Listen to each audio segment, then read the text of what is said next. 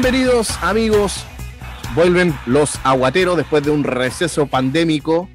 Estamos de vuelta con toda la energía. Copa América, Eurocopa, Fútbol Nacional, Copa Chile. Estamos en todas. ¿Cómo están muchachos? Eder, ¿qué tal? Hola a todos. Hola Cristian, hola Germain. Bueno, estamos acá de vuelta ya después de este gran receso que tuvimos, pero con las mismas ganas, con todo lo, que viene con el acontecer del fútbol internacional. Como dijo Germain, tenemos Copa América en curso, Eurocopa en curso, también lo que se viene Copa Chile, así que tenemos harto que conversar. Eh, estamos, como les decía, con todas las ganas. Así que Cristian, cuéntanos, ¿cómo estás tú? Hola muchachos, aquí motivadísimo para nuestra segunda temporada.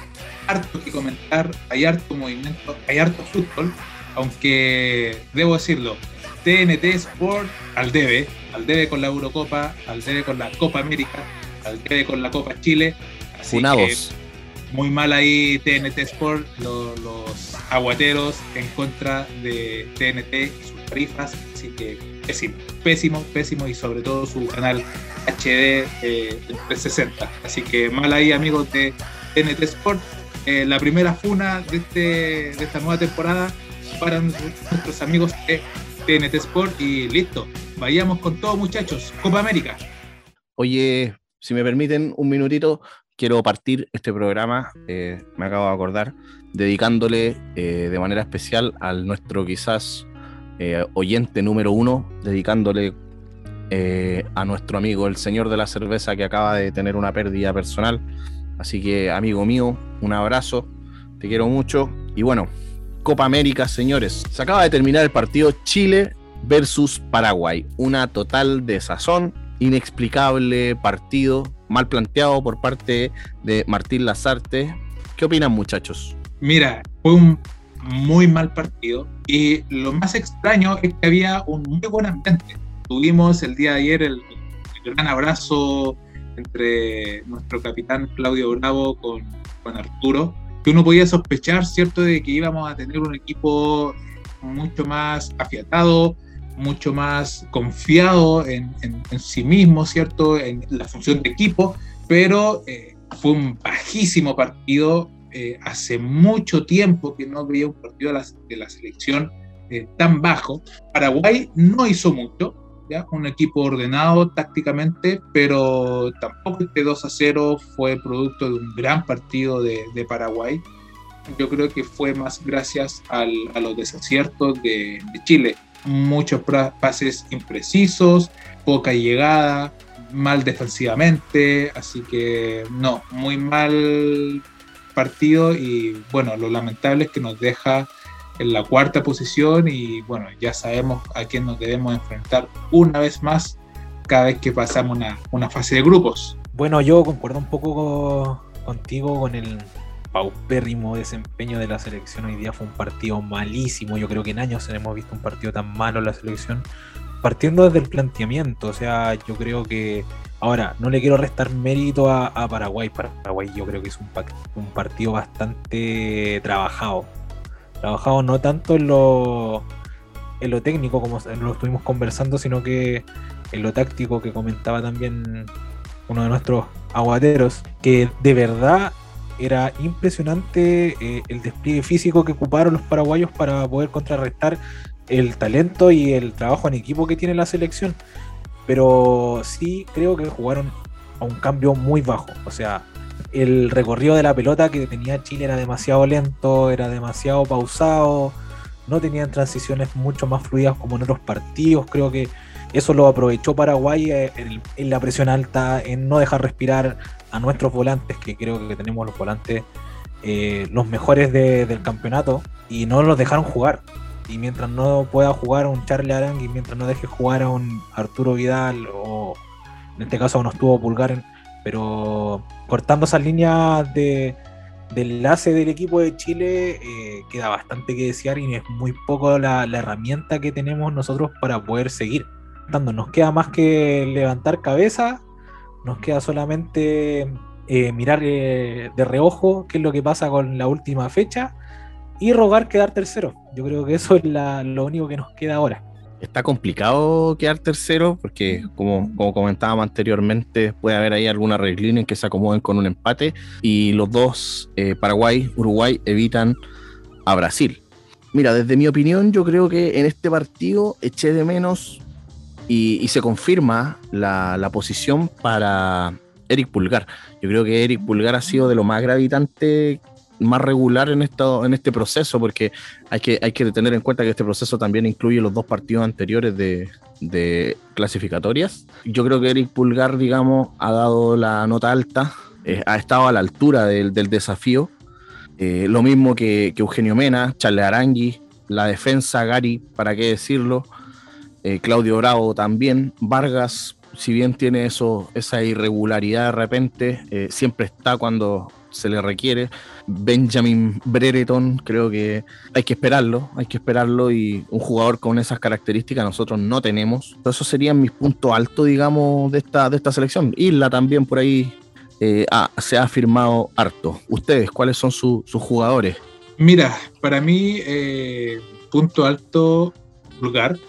Pulgar ha sido un jugador que ha agarrado camiseta ya de titular, se podría decir y, los de siempre, en verdad, tener a, a, Bravo en el arco siempre te da seguridad, que vuelva Gary en la defensa, eh, un Charles Arangui que él tiene un nivel extraordinario, eh, uno de los mejores mediocampistas del fútbol sudamericano. Eugenio Mena, no me explico por qué Reinaldo Rueda no nominó a Eugenio Mena en su periodo como entrenador de la selección chilena me alegro que Lazarte lo haya traído de vuelta. Eh, Vidal, bueno, todos sabemos lo que puede dar Vidal, pero que también debemos ser conscientes que, que viene a media máquina Vidal. No, no terminó jugando en el, en calcio y, y, eso se, se, ha notado. Si no me equivoco, muchachos, si, si me, me, pueden corregir, pero este fue el, ha sido creo, el único partido que terminó o completó los, los 90 minutos porque los partidos anteriores, por lo menos eh, que yo recuerde, salió antes, antes de tiempo. Y eso demuestra que no, no viene en su totalidad física, viene con problemas de rodillas, fue operado. Eh, el Guaso Isla, bueno, todos sabemos el nivel del Guaso Isla, que viene haciendo un excelente campeonato en, Flamengo. Eh, arriba Vargas, que cuando se pone la camiseta de la selección es otro jugador, a como se ven los, en, sus, equipos.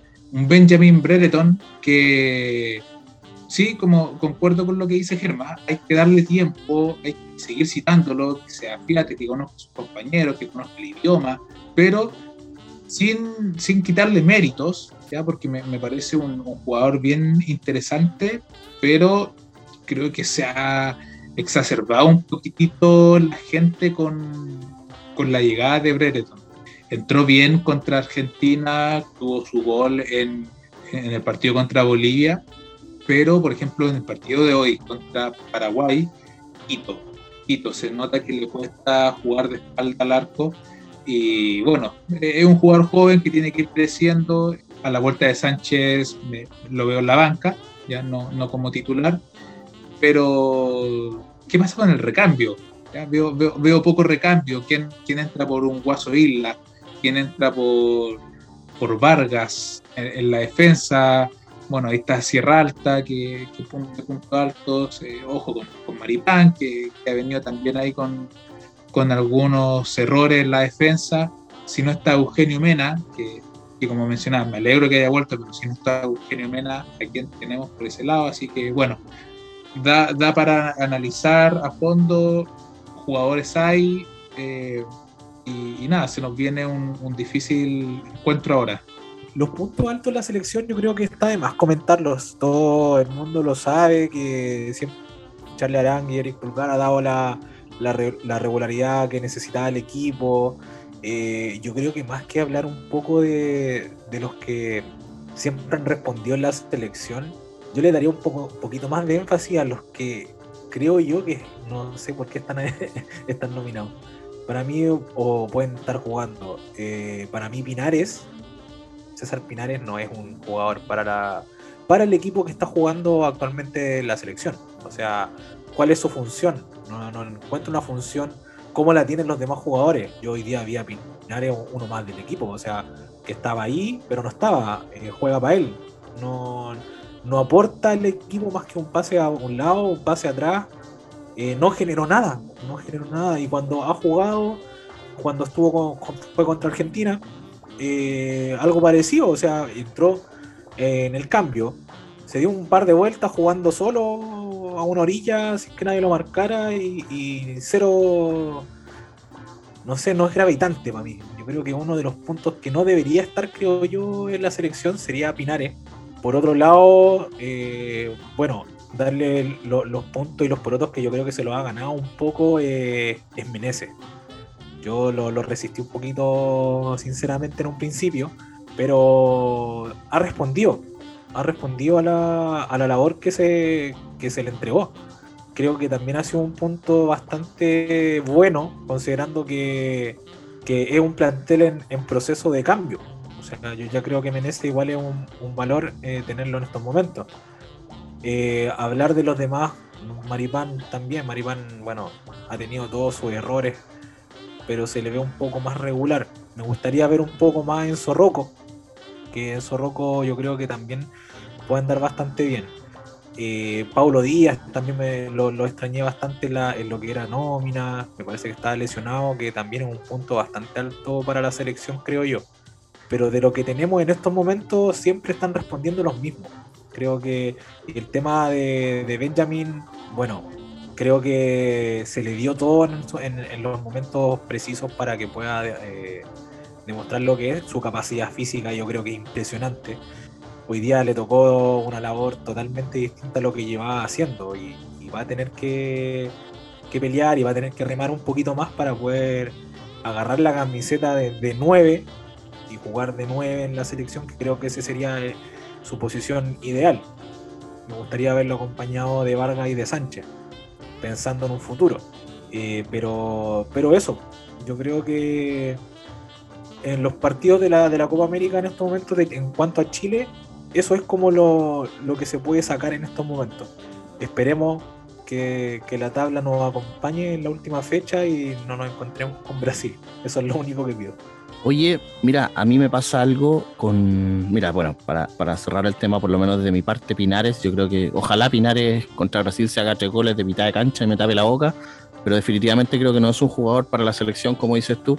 Eh, me hubiese gustado ver a, Puch en, su lugar, pero bueno, Puch ya está pasando por una etapa en que se está lesionando, no viene muy regular, pero siento que mucho más, por lo menos una sandía calada en la selección. Fue así en la Copa América, por ejemplo, el 2016 pero ya en Menezes me pasa algo. Eh, yo también lo resistí bastante en los primeros partidos cuando fue citado. Eh, me tapó la boca, me convenció contra Argentina, contra Bolivia. Pero, por ejemplo, el partido contra Paraguay, eh, Martín Lazarte lo manda aislado, totalmente aislado al, a la delantera. Y no podéis mandar a un, jugador que mide uno, unos, uno, 1,65, no sé cuánto me dirá, pero es bajito eh, no puedes mandarlo al choque con los defensas paraguayos. Los defensas paraguayos se los comieron. Eh, parte del, empate, digamos, o de, la no remontada de, Chile contra Uruguay, perdón, contra Uruguay, porque, porque la delantera Chile perdió mucho con el ingreso de Jan Meneses.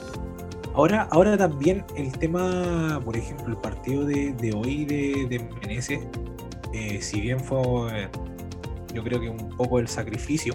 Pero la primera jugada que, que toma Menezes yo creo que fue hizo mucho más de lo que hizo Pinares en todo el primer tiempo. O sea, generó algo que no había generado en todo el, en todo el partido Chile hasta ese, ese momento.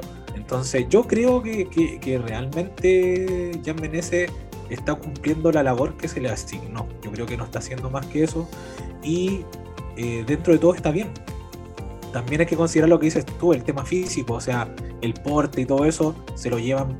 Jugar de espalda al arco no le sirve para nada a Jan Menezes. Eh, no, serían partidos como para él, pero sí eh, su velocidad, su manera de encarar y todo ese tipo de cosas eh, son bastante buenas para el equipo en, en, cuanto a su funcionamiento. Creo que es lo que una de las partes que necesitaba el equipo.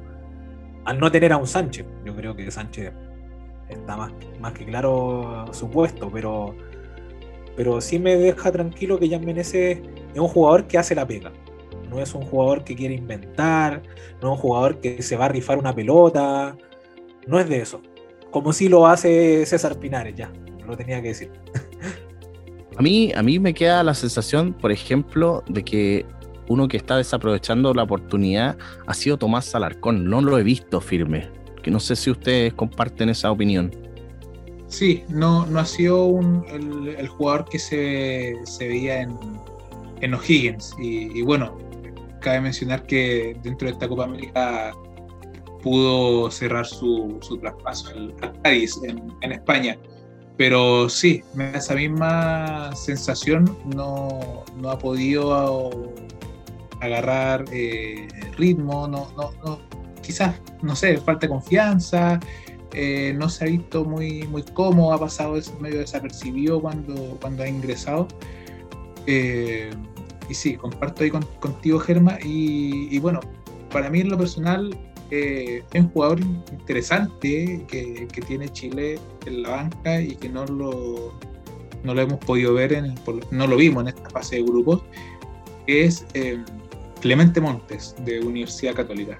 Yo creo que este jugador es interesante, tiene ya en ritmo en, Católica, ha jugado Copa Libertadores y, creo que podría ser interesante verlo algunos minutos, así como se le dio minutos a, a Riagada, que en el partido contra Uruguay, ahí el partido que mencionabas tú, Germa, eh, contra Uruguay, Lazarte cambia totalmente la, delantera de Chile con el ingreso de Menezes, de Arriagada, y que ahí en el aspecto físico perdimos un poquitito, perdimos presencia. Si bien Arriagada tuvo, tuvo una oportunidad de gol, eh, más allá de eso tampoco se, pudo ver mucho. Eh, pero me gustaría ver a mí en lo personal a, Clemente Montes. No sé si lo, podremos ver porque ya yo doy por hecho que nos tocará Brasil en el próximo partido. No sé si lo veremos, ya, pero, me hubiese gustado verlo unos, minutitos de este jugador. Bueno, eh, no queda más que, que ver qué va a pasar la última fecha, como lo habíamos comentado. Estamos con todo, yo creo, la intriga de un momento a otro, de estar prácticamente peleando quizás un segundo o tercer puesto, ahora a cruzar los dedos para que eh, no nos toque Brasil. La gran bestia negra, yo creo que todos los demás equipos que estamos compitiendo. Yo creo que es evidente. Vamos para allá, vamos, vamos al choque.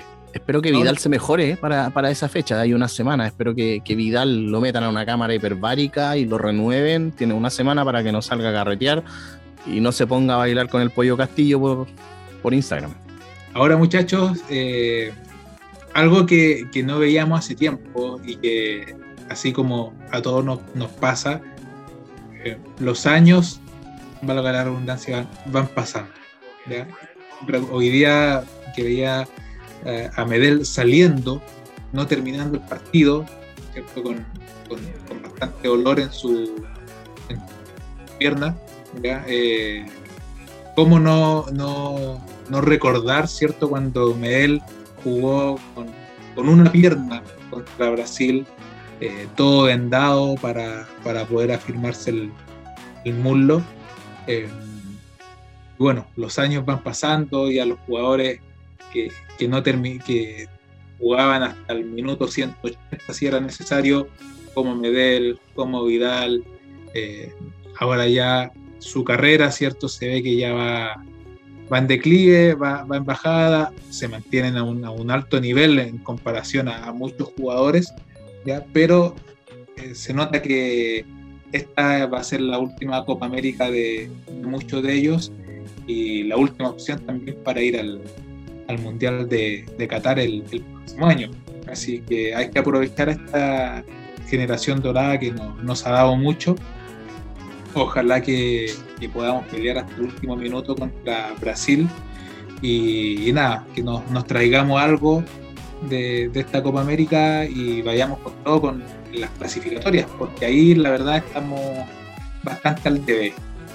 Sí, tiene, tiene, tiene razón en lo que dice. Es, eh, hoy día, por ejemplo, en los últimos minutos, eh, un Arturo Vidal que de verdad me daba eh, me conmovía su, su, entrega, iba a todas las pelotas, pero ver que no es el mismo Arturo, que, que, ya no tiene la misma calidad, yo hace tiempo que no le veía a Vidal partidos tan, tan bajos, que siempre Vidal era el destacado de, y ahora ver que otros jugadores se están destacando por sobre él y que él, yo creo que él lo siente y en su cara se le nota. Cuando en el partido anterior sale, hay como una eh, duda ante, ante Lazarte, pero al final termina entendiendo y es porque yo creo que él ya está claro que, que partidos de alto rendimiento a lo mejor no está para los 90 minutos, si bien sigue siendo una máquina, en el partido contra Argentina, gracias a él obtuvimos ese penal y ese empate, eh, yo creo que que ya, claro, Vidal, digamos, en este caso puntual, está en.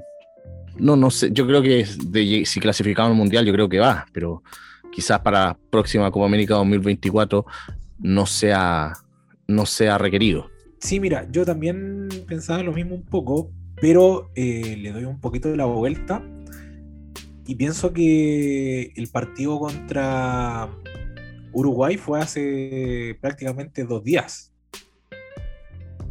Y el partido de Uruguay fue, claro, fue día, fue día lunes, si no me equivoco. ¿Domingo, lunes? Lunes, sí. Fue lunes, fue hace dos días atrás, considerando descanso y entrenamiento. El partido de contra Bolivia eh, fue día viernes, también tuvo dos días de descanso. O sea, también el desgaste físico que están realizando los jugadores jugar prácticamente cada, dos días, bueno, jugar literalmente jugando eh, cada dos días, eh, es bastante complicado, yo creo, el, desgaste físico que, llevan los jugadores. Si bien afecta el tema también del recorrido, la edad, que en este caso se vio, como decías tú, eh, con la lesión de Gary, con el, el, desgaste físico que ha tenido Arturo Vidal, la entrega que ha tenido, peleando poco menos con, fuerzas de flaqueza, por así decirlo, por darle un nombre, eh, creo que, que pasa también por ese, por ese tema.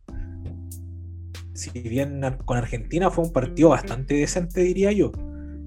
Está, era el primer partido de la primera, era el partido de la primera fecha. Creo que eh, con pierna, con pierna completa eh, quizás el partido sería, los planteamientos serían distintos y jugar cada dos días yo creo que es bastante desgastante, eh, sobre todo pensando la cantidad de jugadores sub 30 que tenemos. Entonces, pero creo que, vamos a tener que esta, esta semanita para poder hacer descansar las piernas a los jugadores y ver qué pasa ya en cuartos de final. Y hay que tener en cuenta que estamos sin Alexis Sánchez, nuestro goleador histórico. Muchachos, tengo una consulta para ustedes. ¿Quién juega la final con Brasil? Uf, Argentina. La final soñada. Uruguay. Yo creo que, o sea, va a depender obviamente cómo se arme la llave, pero yo creo que por ahí va. Esos dos pueden ser lo, quizás los más fuertes. Eh, Colombia se me escapa un poquito. Chile, si le toca con Brasil, lamentablemente eh, no hay mucho que hacer. Ojo, tengo toda la fe de que Pinares se haga los tres goles que mencioné, pero yo creo que por ahí va la cosa, Argentina-Uruguay. Yo creo que Colombia más que Uruguay, no sé por qué, no sé por qué. Tengo el, presentimiento de, que el tercero o el otro que se podría meter ahí eh, podría ser, ser Colombia. Si me pones una semifinal Colombia-Uruguay, no sé, va a estar, va a estar bastante discutible para mí, para mí por lo menos. Podríamos traernos al entrenador de, Colombia quizás más adelante, ¿no? No, déjalo ya mejor. Déjalo ya.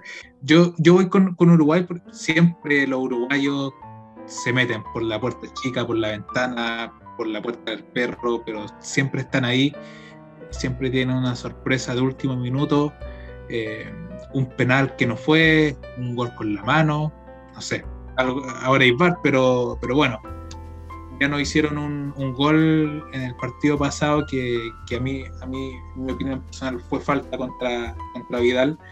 Em, una mano no cobrada el partido del día. Claro, entonces, además, así que yo, yo, yo creo que va entre Uruguay, Argentina, pero yo creo que sí o sí Messi no ganará esta Copa América y quizás se retire de la selección eh, sin haber obtenido ningún triunfo eh, ningún, ningún, ningún trofeo con la selección adulta. O sea, podemos, podemos decir que estamos de acuerdo, a lo mejor hay un consenso de que el campeón es Brasil. Sí, de todas maneras. Sí, sí. O tiene que ser Brasil, por lo visto, por, porque es el más sólido. No sé si, si, si por lo visto, eh, Brasil ya no, no es el, el equipo del Joga Bonito, cuando, teníamos un Brasil repleto de estrellas como Kaká, Ronaldinho, Ronaldo, Cafú, etcétera. Tiene excelentes jugadores, Neymar, Firmino, por ejemplo. Tiene, grandes jugadores, pero el planteamiento de, de Tite tampoco es eh, un, Brasil muy ofensivo, es más de, harto toque, de harta posesión, de un, de un equipo más pragmático, pero tiene nombres que, están en, dos peldaños sobre el resto de, los equipos acá en Sudamérica y yo lo veo como, como el campeón. Por juego, un juego sólido, quizás pragmático como mencionaba, pero, pero no veo un equipo que, que le vaya a hacer el peso. El, partido contra Colombia estuvo bastante peleado. Colombia estuvo por las cuerdas de Brasil, pero Brasil lo, dio vuelta en, los últimos 10 minutos. Con polémica, pero, pero bueno, al fin y al cabo lo hizo. Así que yo, yo creo que, que Brasil va derechamente al campeonato. Y no sé si vieron las declaraciones de, de Tite, eh, muchachos que, que, pedía que Brasil jugase con, con selecciones europeas, con, con España, eh, nombró otra selección que no, no, recuerdo cuál, pero dando a entender que están a otro nivel y bueno, obviamente ellos irán por, por el Mundial y así se ven las clasificatorias. Yo creo que están a otro nivel, la verdad. Brasil está un paso más adelante que, que todo el resto de los países de América en general. Muchachos, los invito a subirse, a cruzar el océano Atlántico, a subirse a la Ronaldoneta o a la Canteneta, a la Mbapeneta y nos vamos a Europa. La Eurocopa se está jugando, un torneo completamente distinto, un torneo de otro nivel que ya tiene sus, eh, sus clasificados a octavos de final. Sus favoritos, muchachos. Italia, la zurra. Yo voy por Italia. Da la sorpresa en esta Eurocopa. Yo voy por Bélgica. Me la juego por Bélgica. Las llaves están bastante bastante entretenidas, así que no sé, tú tienes eh, el, la, la llave Germain ¿Nos sí. puedes comentar más o menos y veamos qué, qué podemos pensar nosotros en, en este caso con la bolita mágica? Tenemos de todo. Eder, Gales o Dinamarca. Dinamarca. Cristian. Gales. Yo, yo voy a Dinamarca igual. Eder, Italia, Austria. Italia. Cristian. Mi favorito, Italia. Italia también. Eder, Países Bajos, República Checa. Países Bajos. Cristian con Países Bajos. También, también lo veo ahí metido entre los, los, finalistas, a la famosa o ex llamada Naranja Mecánica. Ya no, no sé si decirle Holanda, Países Bajos, pero voy, voy, por ello en esta pasada. Se está volviendo a rearmar un buen equipo ahí en Países Bajos, también voy por ellos. Eder, Bélgica, Portugal, qué partidazo. Partidazo, voy con toda la fe con Bélgica. Uf, uf. No, yo me la juego por, por Portugal. Eh, voy ahí con, con CR7 a, a, la cabeza. No, no, no creo que vuelva a ganar esta, esta Eurocopa, pero, pero sí, creo que CR7 le ganará a Lukaku. Yo voy a la belga. Eder, Croacia, España. Croacia. Yo, al igual que Eder, me las juego con Croacia. Yo también en esta pasada voy, voy por Croacia, una España que llega a, a empujones a, a esta instancia. Eder, Francia, Suiza. Francia, de todas maneras Francia yo me la juego con Francia de, del queridísimo N'Golo Kanté. Oh, máquinas, máquinas. El, el Charles Aranguis de Europa. Eder. Sí, de todas maneras. Eder, Inglaterra, Alemania. Qué partidas. Oh, el fútbol inglés me gusta, pero Alemania es superior. Alemania. Yo también me la juego con, con Alemania. Eh, Inglaterra tiene un equipazo, pero yo creo que le falta un entrenador mejor del, del que tienen. Eh, por ejemplo, no, no, ha jugado en ningún minuto eh, Jadon Sancho, que es una figura extraordinaria en el Borussia Dortmund. No lo entiendo la verdad. Así que yo, yo me la juego por, por la Alemania de, Joachim Lowe. Yo creo que si Alemania juega como ha jugado los últimos tres partidos, lo gana Inglaterra. Si los alemanes entran como ellos saben jugar, gana Alemania. En este partido no me atrevo a decir quién gana, pero yo tengo más, más ahí. Mm, soy un poco más, más tirado al lado de Inglaterra en esta ocasión. El partido que nadie pidió, pero que se dio. Eder, Suecia, Ucrania. Ucrania. Yo me la juego por Ucrania de mi queridísimo e ídolo de infancia, Andriy Shevchenko. Eh, sí, yo también voy por Ucrania. Ha dado la sorpresa. Un partido que la verdad no tiene tanta expectativa, pero, pero que se va a jugar igual. Eh, me sumo al comentario de, del aguatero Cristian. La estafa que está cometiendo TNT Sport ha sido increíble. No ha dado un solo partido por su señal abierta, por decirlo así, ha dejado a todo el mundo esperando, solamente está transmitiendo por su señal eh, semi HD, porque tampoco es HD. Así que eso, a ponerse las pilas TNT Sport ahí y, se, está preparando ahí una, demanda colectiva por si les interesa en Twitter. Sí, ya la, estuvimos revisando ya, así que ahí nos, vamos a sumar cuando esto vaya tomando curso. Así es, yo le voy al IPTV. Yo estoy, estoy a punto de cambiarme a IPTV. Sí, una, buena opción. Lo único del IPTV, y aquí me salgo un poquitito del, del, fútbol, siempre va a ir retrasado un poquitito, un, par de segundos, y eso a mí la verdad me, incomoda, me incomoda eh, bastante al momento de ver los partidos, así que prefiero eh, por ahora tener eh, el, cable, estar en el lado del, del por, por el momento. Yo, en todo caso le voy a la radio. Yo, por ejemplo, los clásicos, super clásicos, yo le voy siempre a la radio. No espero a que me avisen de afuera quién hizo el gol. Eh, cerrando un poquito ya este capítulo, quiero también emitir un comentario. No me quiero quedar atrás. Yo siempre admirador del fútbol femenino. El traspaso de Christian Endler es genial. Yo creo que es lo máximo que le ha pasado al fútbol femenino en materia de nombres orgullosísimo al, equipo más ganador de Europa. Cristian, ¿algo que decir?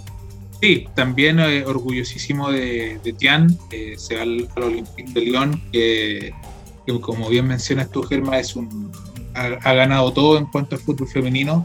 Eh, no existen estas brechas que, que a, conocer Tian, que, sí ocurre, por ejemplo, en el PSG, en cuanto al fútbol masculino contra el femenino hay una brecha abismal, así que bien por ella, que siga creciendo, que siga eh, orgulleciéndonos eh, a nosotros desde acá. Así que mucho éxito para ella y que ojalá logre muchos triunfos en, dentro de su carrera. Y nada, un, comentario muchacho personal, y bueno, me imagino que ustedes también lo, lo sentirán así, para ir cerrando. Qué maravilla ver gente en los estadios. Yo sé que estamos a nivel planeta eh, en una situación muy crítica con respecto a COVID. Eh, nuevas variantes que, han salido. Hoy día Chile llegó la, confirmó porque ya llegó hace bastante, hace bastantes semanas ya, pero se confirmó la llegada de la variante Delta. Pero qué maravilla ver gente en los estadios. Y que es comparando la Eurocopa con la Copa América, el solo hecho de haber público, eso es, algo impagable. Así que oh, cuídense todos los, aguateros que nos, escuchan, cuídense para que el día de mañana podamos volver a los estadios. Así que sin más que nada, muchachos, me, despido.